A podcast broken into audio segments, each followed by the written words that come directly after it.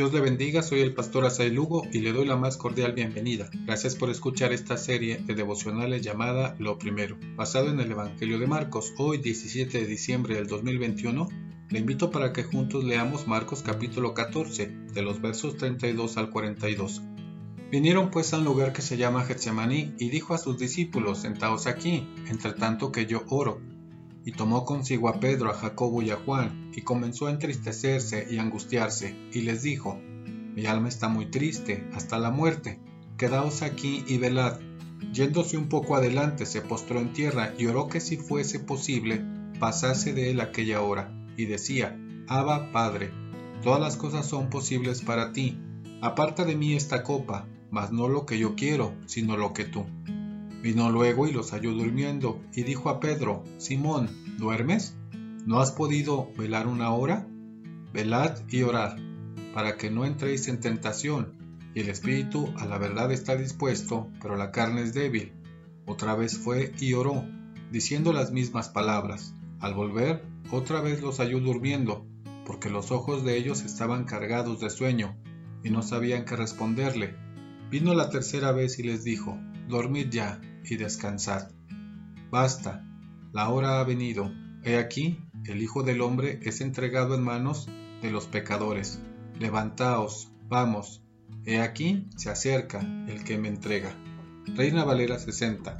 Otra versión del mismo pasaje dice, fueron a un lugar llamado Getsemaní, y Jesús les dijo a sus discípulos, siéntense aquí mientras yo oro. Se llevó a Pedro, a Jacobo y a Juan, y comenzó a sentir temor y tristeza. Está la angustia que me invade que me siento morir, les dijo.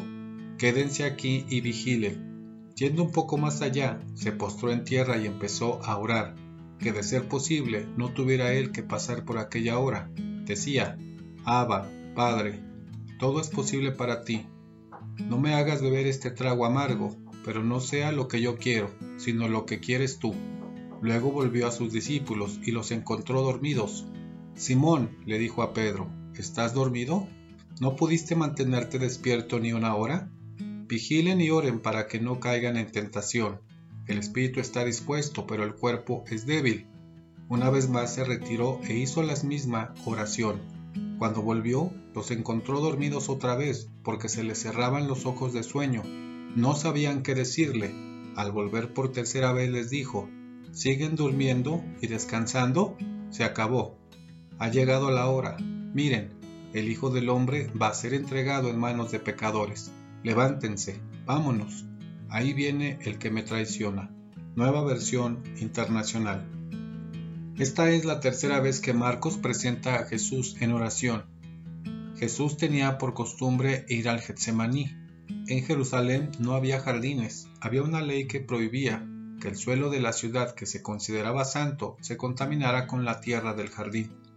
Los ricos tenían jardines privados en el Monte de los Olivos, a donde se retiraban a reflexionar y a descansar.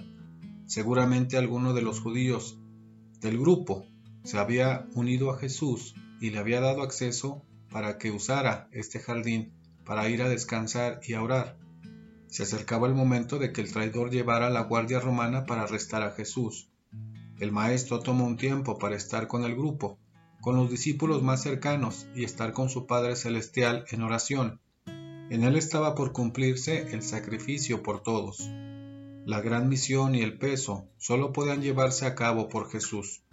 Como hombre llevaba la atención y como el Hijo de Dios estaba voluntariamente sometiéndose a la voluntad de su Padre.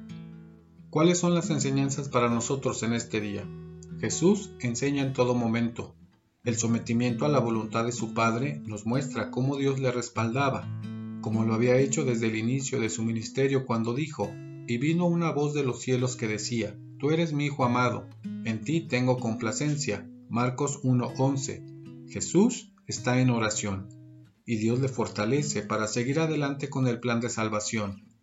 Este es un ejemplo de la comunión que por su muerte ahora podemos tener con Dios, Estar en comunión y hacer su voluntad es el estado perfecto y lo mejor para el cristiano. Hoy, demos gracias a Dios por la salvación y el acceso que tenemos a Dios a través de Jesús. Busquemos en todo momento hacer la voluntad de nuestro Padre Celestial. Le espero mañana para seguir reflexionando en la historia de Jesús en esta serie de devocionales llamada Lo Primero. Dios le bendiga.